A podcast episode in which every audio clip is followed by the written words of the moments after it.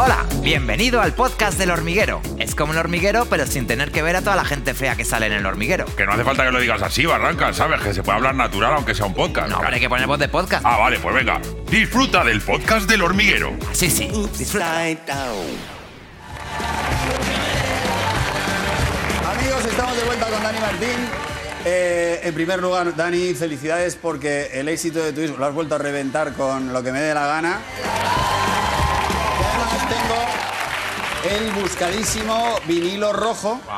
que ese- lo habéis tenido que reeditar, ¿no? ¿O qué? Sí, hemos reeditado el vinilo y al- del mismo color que mi chaqueta de jinete. Bueno. es verdad que te queda... Eso me ha dicho que es el cabroncete. Claro. ¿Qué vienes de jinete? Y ya, me han, jo- ya me han jodido porque me, porque me ha pasado lo que te pasó Lo a que ti me con la pasó a mí. de cuero. Sí, sí, es que le estaba contando, pero es Para que son... vigilar el Buckingham Palace. No, no, a ver, eh, trancas y barrancas, salir, porque estos son los destrozalux.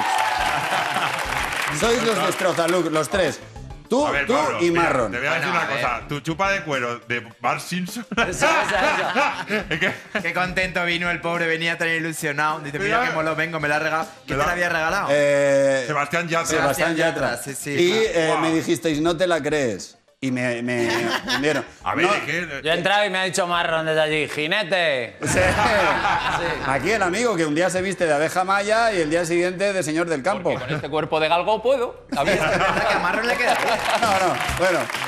En fin, ayer estrenaste el videoclip de tu canción, como me gustaría que, eh, como me gustaría contarte, que eh, lo voy a contar también en público, lo vamos a contar todo esta noche. en Sí. Cuando es una canción dedicada a tu hermana Miriam, que murió hace 12 años, y cuando me la enviaste hace unas semanas, eh, yo te tengo que decir una cosa, yo hace mucho tiempo que no lloraba escuchando una canción y lloré a gusto, pero bien. Sí. O sea, bien porque la echas de menos desde un sitio positivo. eh, muy difícil, pero además es, es muy bonita, no puedes evitar emocionarte. Pero yo creo que has hecho una de las canciones más bonitas que has hecho en tu carrera. así que gracias. Sí, es una canción escrita desde la sonrisa y, desde el momento que has sanado eh, esa herida y, de repente una carta que quieres escribirle a una persona que ya no está y cómo me gustaría contarte todo lo que está pasando durante este tiempo, cómo están eh, los viejos, cómo, dónde vivimos ahora, qué ha pasado. Y a veces te surge mucho esa, necesidad de querer contactar con, con mi hermana. Y, y bueno, pues me salió eso, pero me salió desde la sonrisa y, y no desde el victimismo ni nada de eso. Y ayer la presentación que hicimos fue una cosa muy bonita, como esas celebraciones americanas donde la gente come, donde la gente bebe y donde la gente celebra, que bueno, pues que la otra persona eh, pues está en otro sitio, está feliz y, y nada, ella era bailarina del conservatorio y, y el vídeo es un homenaje a mi hermana, a la mujer y a todos los que nos han dejado este año.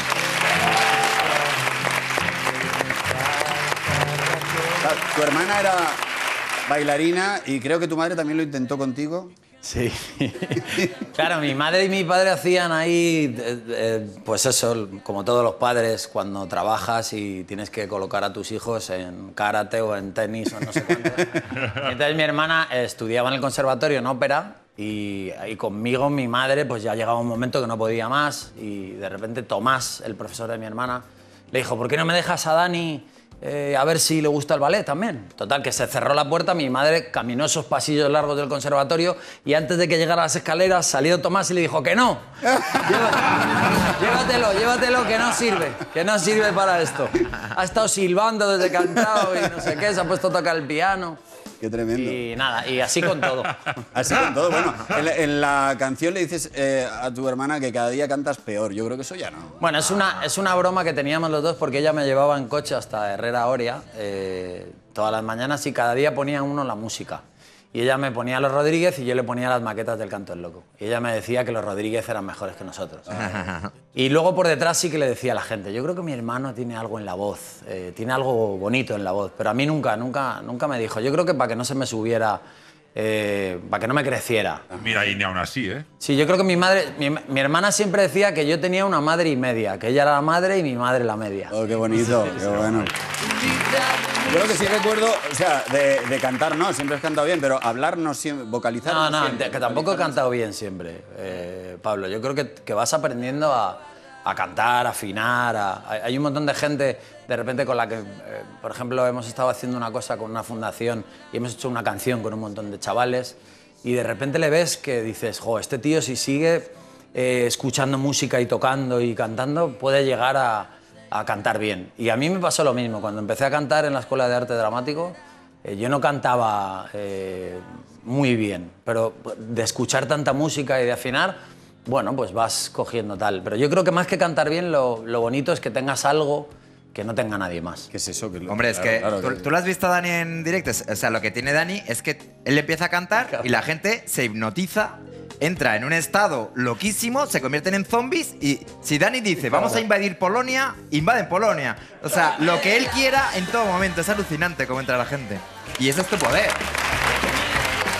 No le he visto, pero le voy a ver, porque en noviembre empieza la gira, ¿no? Si todo va bien, más o menos. ¿no? Va a ir bien, va a ir bien. Eh, y entonces volvéis otra vez, que has dicho que la vas a liar parda, ¿no? Que vas a hacer... Bueno, yo creo que la gente se merece que la liemos parda, ¿no? Eh, porque después de todo lo que hemos vivido hay que salir ahí y cantarles todas las canciones que les han, que han formado parte de sus vidas y que, les han, y que han formado parte de sus sonrisas y de los momentos más bonitos que hayan vivido. Yo creo que hay que hacer ese tipo de gira. Creo que hay que hacer una gira de, de cantártelas todas y, y de volver a pasárnoslo bien.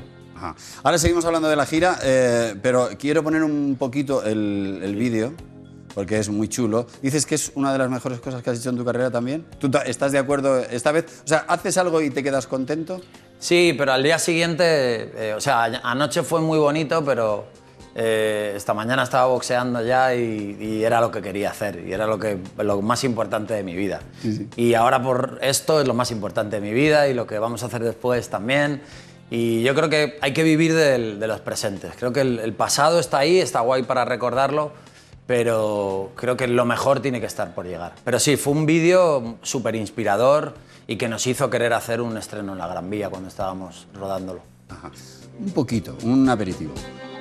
Como me gustaría contarte que papá sigue siendo el líder, que mamá ahora es artista y que yo canto aún peor. Como me gustaría robarte del sitio al que te fuiste y llevarte a mi Zara. Sé que morirías de amor. ¿Dónde habré guardado los besos esos que te quise dar? ¿Qué habré hecho con las veces que te quise abrazar? ¿Quién esconde tus silencios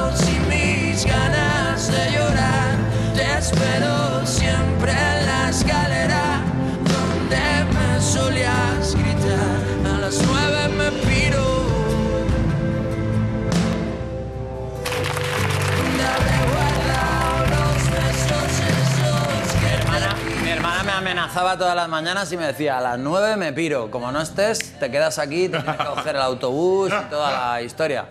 Entonces yo siempre me levantaba tarde y era un, era un desastre, la verdad. ¿No eres de madrugar?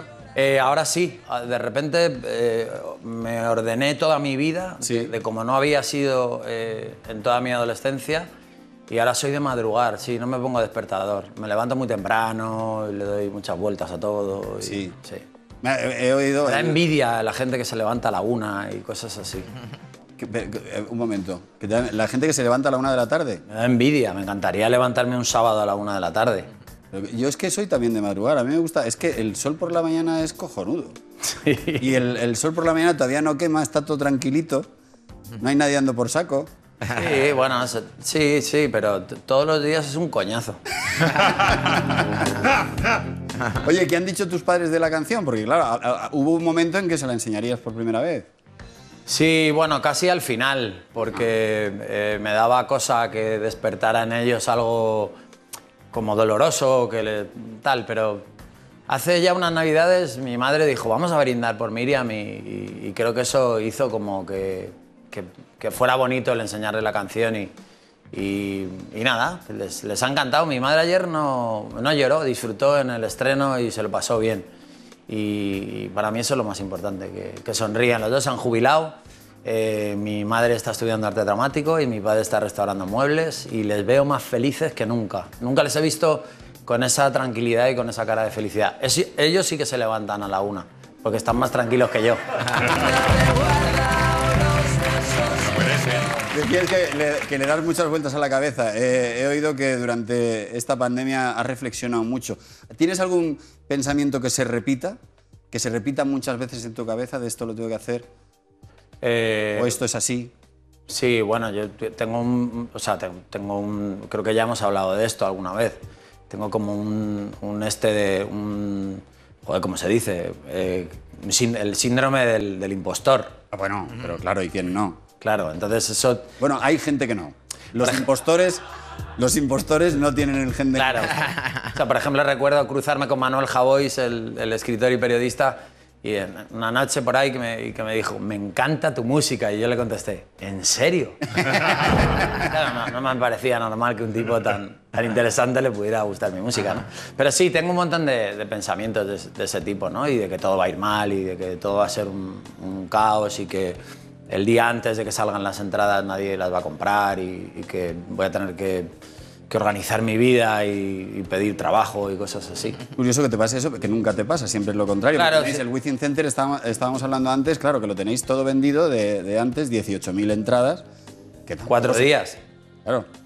Ojo. Bueno, pero sí, yo creo que, que- que las personas somos así. A veces, eh, bueno, tenemos Tú tienes tus inseguridad. cosas raras porque me han dicho que... Tengo no- muchas cosas raras. Unas cuantas, no, porque no, eh, que no te gusta mucho ducharte en los hoteles, me han contado. Odio ducharme en los hoteles. Bueno, porque como cuando vamos de gira, eh, no es lo mismo que cuando te vas de vacaciones, que te vas a un hotel de esos con las sabanitas ahí muy gustositas.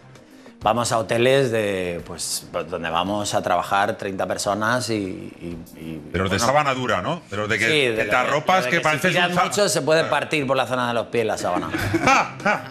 Y me, me da un poco de, de ascarral eh, ducharme en los hoteles. Entonces, si solo hacemos un concierto, yo vengo de mi casa duchado, voy a la prueba de sonido, hago el concierto, duermo y regreso a Madrid sin ducharme y me meto en la cama después del concierto sin ducharme. Soy así de cerdo, pero, pero me da mucho asco el, el, ducha. el tema. Sí, y sobre todo en los hoteles que no tienen ducha todavía y tienen bañeras.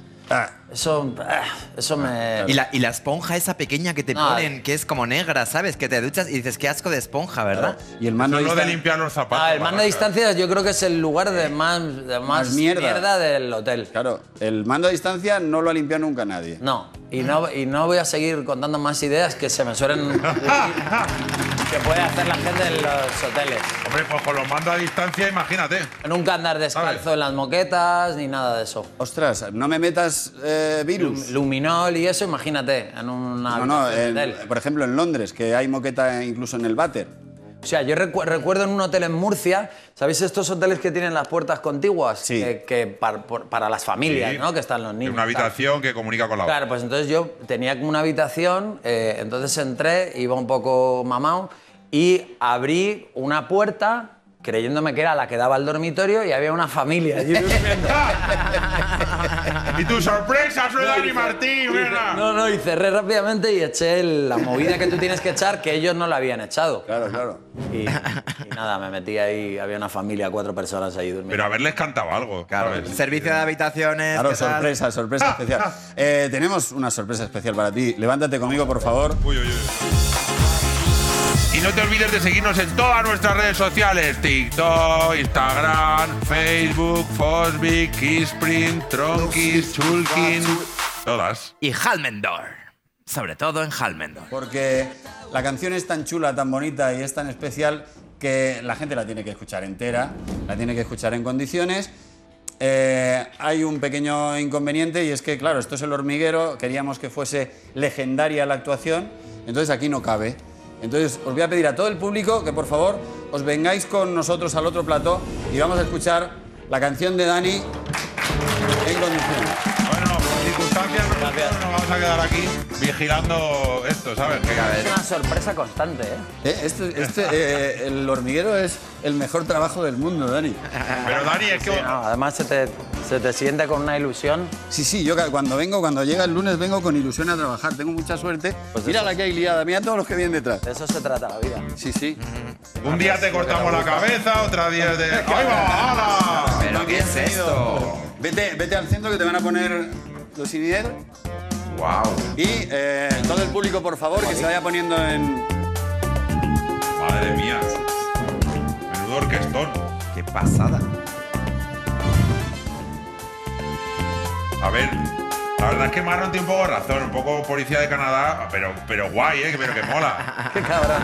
O sea, qué- pero qué una porra respeto. eléctrica, si, puede- si pudieras llevar una porra eléctrica, tío, como la policía de Canadá, que eso ya sería la leche. Aquí queda mejor ahora cantando la chaqueta de. ¿De qué la Buti, Dani, hombre? Eh, un aplauso para la Sinfónica, por favor. Para tu compañero de aventuras, por favor, el piano. Señor Iñaki.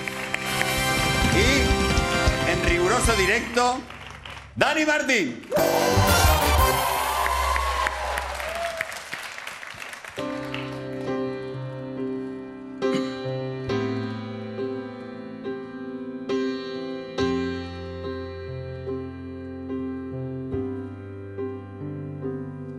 Cómo me gustaría contarte que el canto ya se acabó, que me acuerdo cada martes cuando comíamos los dos de tu forrito polar, de tu sonrisa tan triste que me decías hermano, los buenos son los Rodríguez.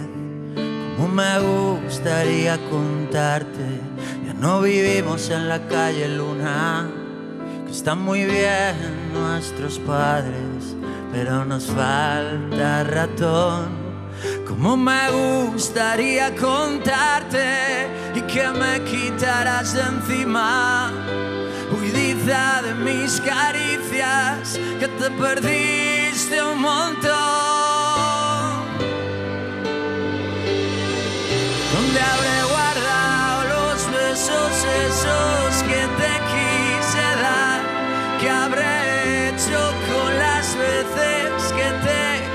te quise abrazar?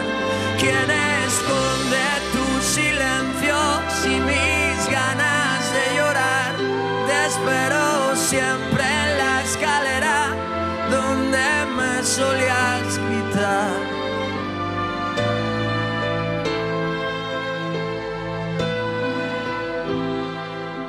Cómo me gustaría contarte que papá sigue siendo el líder, que mamá ahora es artista y que yo canto aún peor. Cómo me gustaría robarte del sitio al que te fuiste y llevarte a mi Zara. Sé que morirías de amor. Como me gustaría contarte que en México ya se las saben, que cuando yo se canto, siempre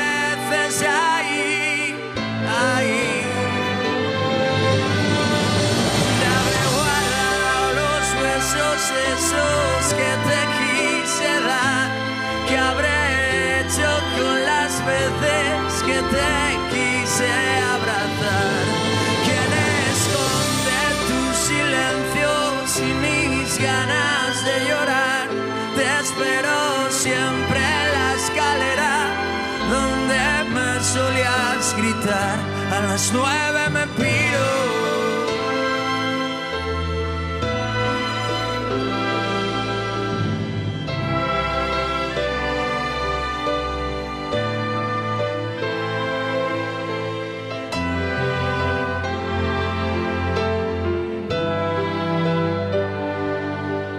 Cómo me gustaría contarte. Esto solo se puede hacer en el hormiguero, así que muchísimas gracias a Pablo y a todo su equipo por tener el corazón así de grande. Muchas gracias. Madre mía, qué maravilla, Dani. En directo, cuando son las 10 y 32. ¡Wow!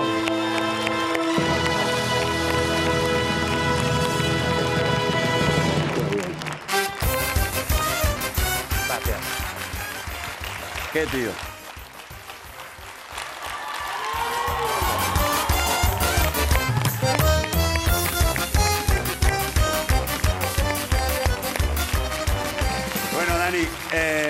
Yo creo que esto es la felicidad, seguramente, esto que estamos viviendo ahora. Yo la he vivido. Y nosotros también. ¿Cómo puede haber sido todo tan mágico? Qué bien habéis tocado, qué bien ha sonado todo. Y qué chulo esto. Hace, esta mañana no estaba. No, es- y ahora sí, y esta noche ya no estará. Porque así es la vida. Eso es. Y, eh, bueno, gracias por hacer otra vez Gracias que la noche sea mágica. Eres una persona muy bonita y te quiero con el Y alma. a ti también.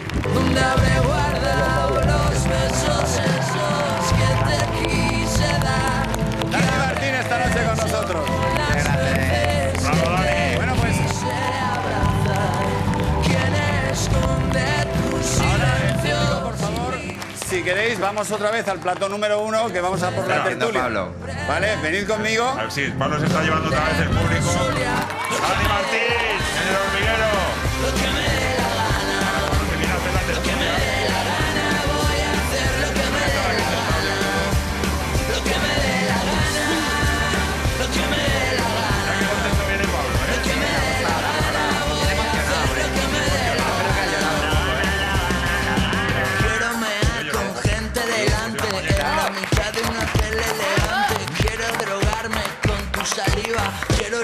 Por las causas perdidas Quiero Guau. las flores que A ver, ¿ahora qué hacéis vosotros? Madre mía, A ver, venga, Juan, a ver qué ahora qué hace. madre mía, qué actuación. es, in- es incapaz de no llorar escuchando esa canción. Incapaz. Y, a mí también me ha vuelto a hacer llorar porque es que es muy difícil hacer lo que ha hecho Dani, porque Lo más difícil cuando se crea, está contando eh, un inmenso vacío desde la alegría. Es algo, es algo. Bueno, también es verdad, él lo ha dicho, tienes que haber superado eh, el dolor. O sea, eso se tiene que hacer con mucho recorrido. Si no es inviable el que te pueda salir algo tan bello como eso, hablando de una tragedia tan tremenda. Bueno, pero una canción como esta puede ayudar a la gente también a recorrer ese camino más, más rápidamente. Eh, sin duda, yo creo que todas las músicas ayudan a todo y esto eh, es verdad que es la, mejor manera de sanar un dolor y es desde, desde la risa. Me parece que es tan bonito como lo ha explicado. Claro, el recuerdo es lo que te cura. El, el- el recuerdo que al principio te puede agobiar y te puede ahogar, o el, o el pensamiento que al principio te martillea la cabeza y que te deja casi sin respiración, ese recuerdo hay un día que se vuelve bueno. Yo eh, lo recuerdo a- con Enrique San Francisco. O sea, Enrique San Francisco para mí era muy amigo, sabéis todo el mundo que teníamos muchísima relación y, y- y fue como imposible que, que se muriese mi amigo con el que he compartido tantas cosas. Y yo ahora le recuerdo y solo le, veo, me mira y me dice, ¡dale!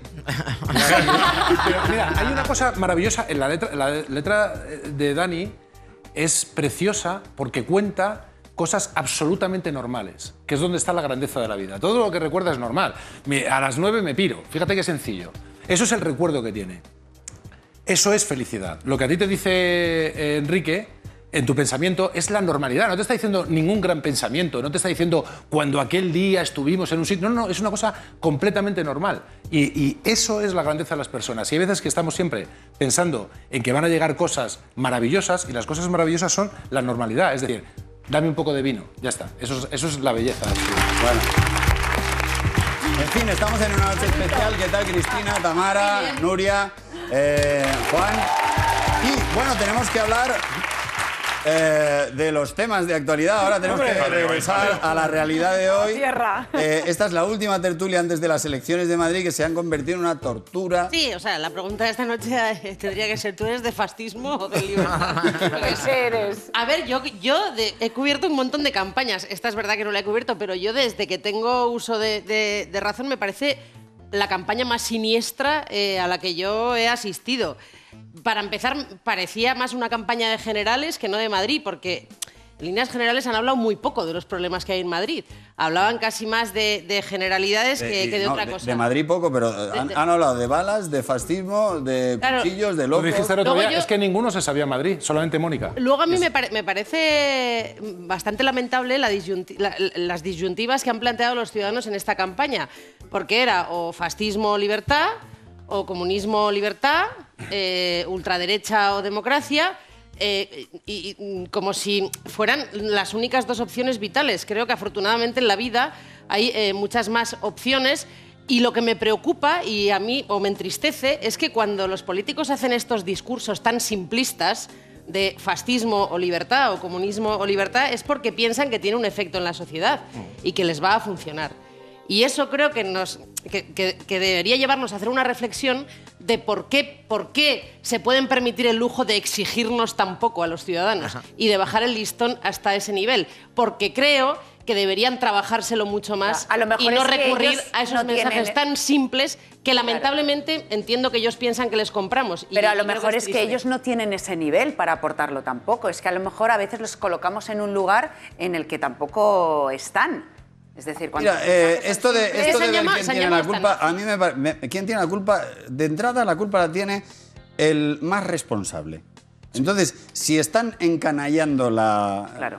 la batalla electoral y esto se ha convertido en lo que se ha convertido, que es que todo el mundo riña con sus amigos y que la gente no pueda tranquilamente decir, pues yo soy de izquierdas y yo soy de derechas. Ahora ya no se puede decir eso. A mí me parece que de entrada la culpa la tienen ellos. A ver, eh, sean- claro, evidentemente, yo aquí lo hemos comentado algunas veces, ellos viven de nuestro, de- del sectarismo. Y viven de una cosa muy perversa, que no es que tú tengas una idea diferente a la mía, que esto, esto forma parte del juego y es fenomenal, sino que tú eres mi enemigo. Y a eso, en diferentes grados, han jugado todos. Ha jugado, sobre todo, los dos extremos, que son Podemos y, y Vox, Pablo Iglesias y Monasterio, que estaban absolutamente hundidos. Y de repente han necesitado hacer ruido permanentemente. Y a partir de ahí, todos se han fangado demasiado. Por un lado, el victimismo, que yo creo bastante infantil de Pablo Iglesias, por un lado, con el tema de las, de las balas y las cartas y de haber enfangado esto. Y luego, por otro lado, el eh, Vox, fundamentalmente, eh, convirtiendo a Madrid en una imagen que no tiene nada que ver con la realidad, donde parece que según vas a salir a la calle te van a atracar con un palo, ha, condenado directamente en una campaña a menores. A mí me parece que todo ha sido verdaderamente lo que tú decías, es que no tienen ese nivel y a partir de ahí es cuando te pones a discutir con el otro como si fuera tu enemigo. Pero- y tenemos que rebelarnos ante esto. Es que además se han llamado, eh, en esta campaña, se han llamado nazis unos a otros. Y tú dices, hombre, a mí me parece que estáis relativizando un poco las palabras. Y lo peor es que yo creo que al final eso cala, porque el otro día creo que había habido un mitin de Vox no sé dónde, y al día siguiente había una convocatoria para desinfectar la plaza en la que se había celebrado el mitin. A mí eso me parece nazi. Entonces, lo que quiero decir es, ¿a dónde están llevando a la sociedad? ¿A dónde nos quieren llevar? Porque yo creo que esa es la pregunta. ¿A dónde nos quieren llevar? Y la, y la respuesta nuestra tiene que ser, yo no voy donde usted quiere, voy donde yo considere que tengo que ir si es que todos actuamos con sentido común. Pero yo creo que de esta manera se está polarizando todo tanto que ya no estamos ni siquiera defendiendo nuestras ideas, sino que estamos atacando al enemigo. Es decir, Totalmente, los políticos se han convertido en enemigos. Entonces tú ya no vas a votar a los tuyos. Tú lo que quieres es que no salga el enemigo. Entonces se ha convertido en una mm, campaña, yo creo que muy sucia en ese sentido. Pero yo también- he cogido manía a la palabra polarizar. Sí, Claro. bueno, pero, pero- Era un asco ya. Ahora te digo una cosa, eh, es de- probablemente de lo que mejor describe lo que está. Sí, sí, pasando. pero- pero- Pero yo también de- detesto la palabra. Me parece ya la palabra polarizar. En España están los que odian la polarización y los que la aman. Yo tengo un punto de optimista y yo creo que al final, Cristina, yo creo que al final tampoco sirve tanto. En realidad, en la calle no estamos como están ellos. Eh, hay un momento en el que. Bueno. Yo, yo, Bueno. creo, yo creo que no. Pero Eh, entonces, ¿para qué no, lo en hacen? general no tanto. Si, si no les funcionara, no lo harían, Juan. Yo, yo creo que es que no hay otro discurso. A mí me parece que no hay un discurso más potente y a partir de ahí, pues probablemente es una manera de hacer ruido. Es, es que hay un momento en el que cuando los que creemos en la democracia y decimos el Parlamento es el reflejo de la sociedad. Y yo creo que ahora mismo el Parlamento es el reflejo de Twitter. Y me parece que ellos son exactamente lo mismo. Necesitan, hay una parroquia, pero yo creo en el fondo que no son tantos. Creo que ellos efectivamente se dejan guiar mucho por las redes sociales. Eh, pero, pero también te digo que creo y, e insisto, el, el ambiente o el caldo de cultivo que se crea con esto, ¿cuándo? Cuando estamos en una pandemia. En Madrid, se hayan hecho las cosas bien o mal, según quien lo mire, hay un montón de problemas como el resto de comunidades autónomas. Todavía hay gente muriendo, hay las colas del hambre, hay gente que no sabe qué va a ser de, de- de él mismo, de su familia y tal, mañana cuando la pandemia se vaya suavizando y, y la crisis económica emerja, emerja con toda su fuerza. Entonces, yo lo que digo es, ¿cuál es el objetivo? ¿Desviar la atención? ¿Que no se hable de lo que nos está pasando y que el debate sea fascismo o libertad? Pues no, lo Pues te siento. digo, es que no- fascismo es o que libertad no hay Vacunas, eh, que acabe la crisis y no me toque usted las narices. Presidenta. Presidenta. No, no, no. Presidenta. No me queráis tan mal, joder. Eh, no, desde luego que es un curro chungo. Eh, ha salido Felipe González. Anda. Sí, sí, claro, Felipe González ha hablado y cuando habla Felipe González hay que escucarle siempre. Y ha hablado muy claro y bueno, ha hablado clarísimo. Ahí ha, ha opinado sobre Sánchez, Felipe González sobre Pedro Sánchez y dice, cuando todo está mal, aparece ahí un tío y dice que todo está bien y que el futuro es cojonudo. Oiga, pero usted no está viviendo la realidad de sufrimiento que estoy viviendo. Fascista. ¿Ves? Ese es fascista. ¿Es Es fascista que o libertad? Felipe Es González es un fascista como, Claro, o como sea. todo el mundo, pues que no opina como opina Pablo Iglesias o Pedro Sánchez. A mí me parece tremendamente eh, despectivo y por tanto descriptivo lo que acaba de hacer Felipe González con Pedro Sánchez llamándole un tío.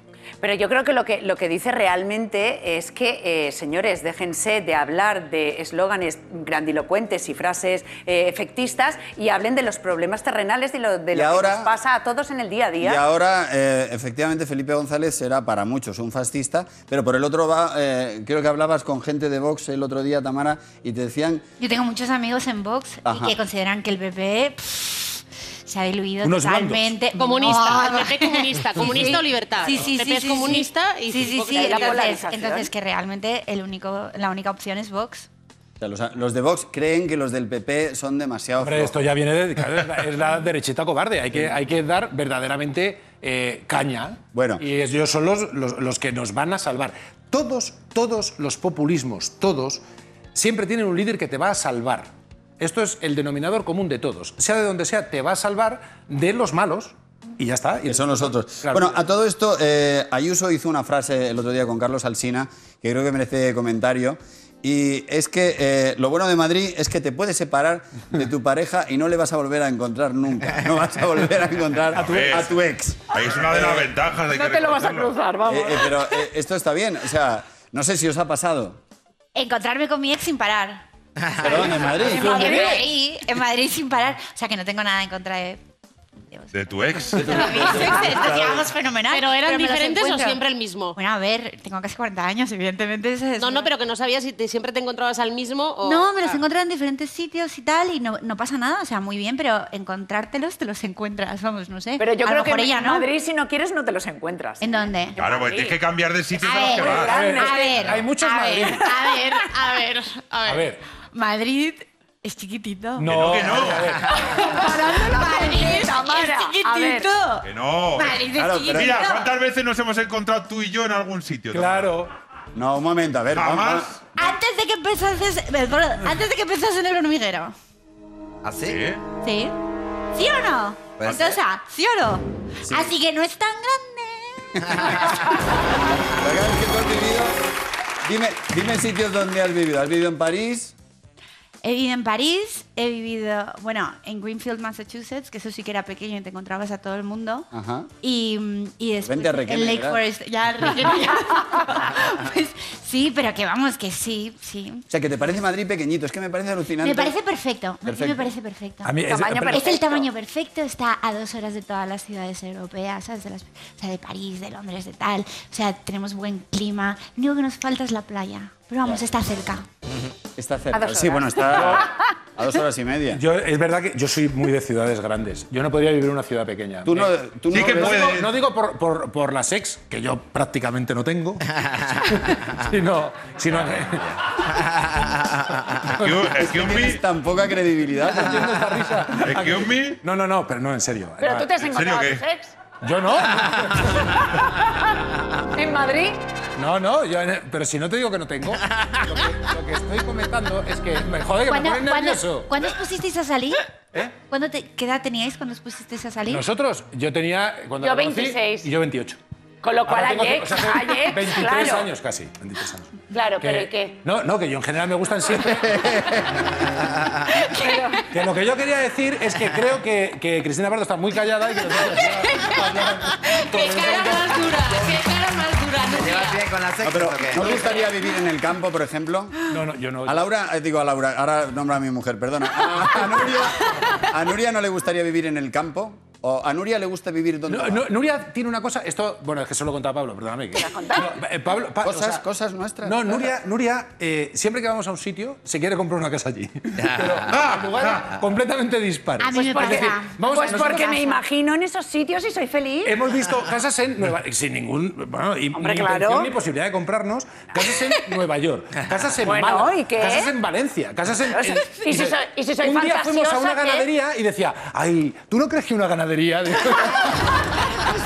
Mira, mira, eso no es verdad. Eso- digo- mira, ¿me, me dejas que haga un inciso Claro, que cómo no, no. tiene que ver con esto? Eres un poco impostor y esto no lo iba a contar. Sí, sí, pues no, no, porque claro, él está con todo lo del tema de que eh, me cae mal el... El polémico, el el polémico. polémico, Se llama el exacto. polémico. Bueno, el Ah, sí. polémico. Polémico. ¿Qué ha dijo? pasado? ¿Qué ha pasado? Hace poco dijo que le caían mal todos aquellos que llevaban los casquitos en el oído. Fatal. Bueno, pues tengo un espía que me ha conseguido una foto que mm, derrumba y desarticula toda tu teoría. ¿Cuál? Por ¿Yo? favor, no sé si la- el equipo Adentro tiene la foto. foto. Eh, foto. Mira, ¡No! mira, por favor. ¡Qué farsante! Claro. Ha sido Julia. Ha sido Julia, claro, pues porque Julia es amiga y Julia sabe realmente lo que yo te sufro a ti con toda esa gente que dices tú que, Que te cae mal. mal. Bueno, tienes hay que veces decir que a lo mejor puedo, no tengo nada que decir. No, pero te metiste muy amargamente con Jorge Ventosa, claro. Perdóname, perdóname, Jorge Ventosa, lo siento muchísimo el, el haberme reído de ti. Lo que pasa es que tus casquitos son peores porque son más largos y quedan muchísimo. Son los mismos, Juan. O sea, un poco. Fíjate, son iguales. No, la que desde verdad, he, he de decir que yo... Ha quedado fatal. No, pero es que luego es verdad que lo- los, los probé y son maravillosos. O sea Yo que- entiendo. O sea, que ahora ya no te caen entiendo. mal. No, no, no. A ti te caen mal los otros. Claro. Hagan lo que hagan. Claro, Los otros, no Hay tú. que lo hagan los otros te Es molesta. que me imagino a la gente fotografiando ahora a Juan. Si un día lo ven en una terraza tomándose un zumo de tomate. Verás No, tú la me que le cae. eh, eh, cuando me, me reconocen lo que sé, me dicen, "Jo, estoy de acuerdo en todo lo que dices. Y yo digo, "Jo, ¿en todo lo que digo? No estoy de acuerdo ni yo. Claro, ya lo Es vemos. que eres ya. desagradable hasta con Claro, los fans. Es que, no, no, no. se puede no ser puede desagradable ser. con los fans. No puede ser, Los terrible. fans te tienen que gustar. Bueno, en Estados Unidos ya se permite salir sin mascarilla a quien se haya vacunado. ¿Da una envidia? Jo, sí. Ya. No, cuando no sea obli- obligatorio, Yo sí, Cristina. yo sí. Me la seguiré poniendo en algunos sitios, pienso, por lo menos así al principio. Por ejemplo, yo creo que como muchísima gente, en todo el invierno no me he cogido ni un catarro, no he tenido, vamos, nada. eh, ni mocos, ni tos, ni nada de nada. Y, entonces, bueno, pues yo al final pienso que eh, hay algunos sitios como trenes, aviones o sitios en los que haya mucha gente, aglomeraciones, así de entrada no me parece una cosa que moleste. Que, yo me la quiera quitar si es algo puntual, lógicamente. No quiero estar todo el día con la mascarilla puesta. Pero yo para algunas cosas no veo por qué no. tengo unas Si ganas me siento de más ir sin segura sobre todo. A dormir. Sí, yo para el transporte, para aglomeraciones y tal, no veo por qué no. No Yo el creo otro que día estaba pensando la cantidad de cosas que he dejado de hacer por culpa de la mascarilla. Por ejemplo, ir a pasear por la calle. Sacarte un moco. Porque me agobio, entonces eh, no voy a pasear. No, pero no voy a pasear por la calle, dejo de, de ir a sitios que antes iba por culpa de la mascarilla. Pero ¿por qué yo no vas a pasear por la calle por más, la mascarilla? Porque, porque no estoy a gusto, no, no me gusta la sensación de, de- de estar amordazada con, es la, que con la respiras un mascarilla. 20% menos seguro. Claro. ¿eh? Cuando vayas por la calle, acuérdate de antes. Haz así una vez. No, sí. Y joder, antes era así. Sí, O no, sea no, que, sí. eh, que da mucho. A ti te da más mucha penita lo- porque te, te han mandado una carta, ¿no? Un, un dibujo. ¿Te ha mandado balas? Ah, sí. ¿Balas no? Ah, no, no. No, pero eh, Pero tampoco abro mucho mi correo. pues, em, sí, me ha mandado una carta una niña que me ha dado mucha pena porque los típicos, sí, los Oh, típicos, sí, Qué, qué chulo. sí, los típicos dibujos de niñas y tal, ahora ya llevan mascarilla. Oh, Claro. es verdad. Qué pena. Claro, estamos normalizando. Por Estamos eso que claro. cuando podamos ir sin mascarilla, yo me la voy a quitar. Yo, yo, desde luego, en el momento que no esté prohibido, me la quito. Pero inmediatamente. Y no me la vuelvo a poner, vamos, ni en un avión. Lo tengo, lo tengo clarísimo. Yo No para me- algunas cosas es Bueno, Juan, sí, no hables tan fuerte, porque luego después te Claro, es que- con mascarilla y con Yo, algo. voy a ir yo- con escafandra. yo soy, soy- yo creo que al final, en el momento que la gente se empieza a quitar la mascarilla, se la va a quitar todo el mundo. Es que a mí la imagen me parece tan triste y tan desoladora. Ir andando por una calle y cruzarte a todo el mundo con mascarilla. Yo, me- vamos, yo en el momento Yo- que se pueda, sé- creo que si eh, a lo ¿Sabes mejor luego me contradecís, yo Ah, pero porque tú eres guapo, pero eso el segundo feo. problema que te vas a encontrar con gente que te reconoce a ti y tú no sabes quiénes son porque solamente les has visto con mascarilla. ¡Chan, chan! Esto, eh, ¿Verdad? Esto ha Esto pasado. es verdad. Esto es que a toda la gente que ya hayáis conocido solo con mascarillas que no sabéis cómo son. De hecho, hay gente aquí Claro. Es que no se la quita jamás. Y cuando de repente, es gente que conocemos desde hace años, y cuando de repente se la quita, ahora haces... A mí me ha pasado de gente que conoces Coño, con era este, mascarilla, de pronto se la quita y dices, coño, si esos dientes no pegan con el con el Ah, es claro. Claro. Yo, Fran, el maquillador, no sabía que tenía bigote. Claro, es que- Anda. Claro. Y parece que todo el mundo tiene que se ha comprado dientes en la pandemia. O sea, entonces tienen más filas de dientes de los de antes. Oye, y por no hablar del síndrome de los ojos de guapo y los ojos de guapa. Claro, pero ahí va a haber también mucho disgusto. Porque No, hay algo- claro. Es que hay gente que tiene ojos de guapo, de guapa, y luego, de va- y luego no. Claro, no pega. Eso pasa, lo claro. que hay debajo, ¿no? Y ya lo Paco, creo que ¿eh? pasa. Entonces no. ¿Tú sabes que también puedes tener voz de guapo o de guapa? Voz de guapo, de guapa. Sí, sí. ¿Sabías eso? No, No, bueno, no, pero... No sabía nada de esto. Yo Pero a ver, vamos al, tampoco. al turrón. Pablo, ¿de qué tiene voz? Es que no lo sé porque no soy Claro. yo quien los escucha. Ah. Es, es Hay una- expertos en voces de guapos. No, es un, No, hombre, que tienes que escucharlo, Pablo, sin verlo. Para, Ah, ¿sabes? vale, ya, de- por Claro. teléfono a lo mejor. es un hombre ciego que ha ganado un montón de paralimpiadas y tal, y sabe perfectamente, dice, o sea, ¿con quién ligar? Dice, pero, claro, tío, dice, pero ¿cómo sabes cuál es la guapa? Dice, porque... eh, ¿Tiene voz de guapa? Porque tiene voz de guapa, al parecer, también se puede describir. Pero hay una, bueno, Interesante. también que, y nunca, también nunca que le- y a, a le da a tu locutor de radio preferido o tu locutor de radio porque siempre es un chasco terrible. No lo sé. La, la- la radio defrauda muchísimo. muchísimo. Todo el mundo en la radio pesa 10 kilos más de lo que tú creías. Había, había un dicho, ¿no? Si la voz de la radio te enamora, no pases por la emisora. Claro. Claro. No- era algo así, sí, Yo no sí. estoy de acuerdo con eso de Tamara, esa teoría no. La del señor ciego este, que a lo mejor sí hace. Bueno, bueno, a lo mejor lo hace. Oye, la hija de la escritora Mudena Grandes y el director del Instituto Cervantes, que son dos personas claramente conocidos como de izquierdas, pues eh, su hija se presenta la cuarta por Falange y el hijo de Edmundo Val, eh, es un rapero que se llama Ove, votó a Podemos y ahora ha dicho que no va a votar ni a su padre. Luego ya le han ido presionando en el espejo público y el muchacho dice, bueno, me lo estoy No, ha pensando. terminado diciendo, el mundo va, ha terminado diciendo, hombre, se ha, se ha visto superado por la polémica y entonces ha dicho que igual sí me vota. Dice, pero lo más importante es que sus amigos me han escrito y me han dicho que ellos sí me van a votar. ¡Ay, qué penita! Nosotros se van a votar a todos. ¿Vosotros seguís las ideas de vuestros padres? Bueno, yo no. Yo Yo, no. no. yo no las seguí, bueno, en algunas cosas sí, pero vamos, en general no. Ahora yo, claro, como yo tengo hijos, por ejemplo, nosotros tenemos, el- nuestro hijo mayor vota ahora por primera vez. Tiene 18 años. ¿Y le habéis intentado No, no, no, es que yo tampoco, no tengo muy claro a quién voy a votar y sé a quién no voy a votar. Y yo le he preguntado, digo, ¿qué vas a hacer? ¿Vas a votar? Y me dice el otro día, me dice el otro día, dice, hombre, por supuesto que voy a ir a votar. Digo, ¿y a quién? Dice, no lo sé, pero sé a quién no voy a votar. Pues, me dijo a quién no iba a votar. Ah, bueno. En mi está. casa pasaba una cosa muy curiosa y es que yo el recuerdo que tengo es que cuando éramos ya adolescentes y tal le decíamos a nuestros padres, ¿y a quién vais a ir a votar cuando llegaban las elecciones? Y nunca nos lo querían decir. Eh, realmente mis padres no nos dijeron a quién votaban hasta que ya éramos bastante mayores y, y al menos yo tengo la sensación de que ya tenía eh, mis ideas propias. Entonces, lógicamente, pues al final te educas en un sitio con unos valores de una manera concreta, pero en- desde luego en mi caso... Habéis tenido eh, mucha suerte en toda la familia. Mis ¿no? padres igual no decían nada. Decían, dice, mi madre decía, voy a votar a los verdes. y yo, bueno, vale. parece Eh, bien. pero hablando de ideas, tú, por ejemplo, eh, eh, Ta- Tamara, ¿tú cuando te convertiste al cristianismo, se dice? Sí. Eh, creo que en tu, fa- en, tu, en tu familia fue como un poco, como que lo comentaban. En Bueno, es que a ver, eh, tío Miguel no era precisamente el más católico, de hecho consideraba que mm, sí, era sí, igual a la brujería. Entonces, sí, sí, o sea, eh, y entonces cuando yo llegué con mi Biblia, mi rosario y todo eso, sí, recibí bastante sorna. por parte de mi ¿Ah, sí? familia. Pues sí, sí, sí, sí. Y, y además, como he pasado por muchas modas, pues pensaron que era otra moda, pero resultó no ser así. Y la verdad es que... em, bueno, a ver, respetuosos es que mi familia no son mucho con muchas cosas. no, hombre, sí.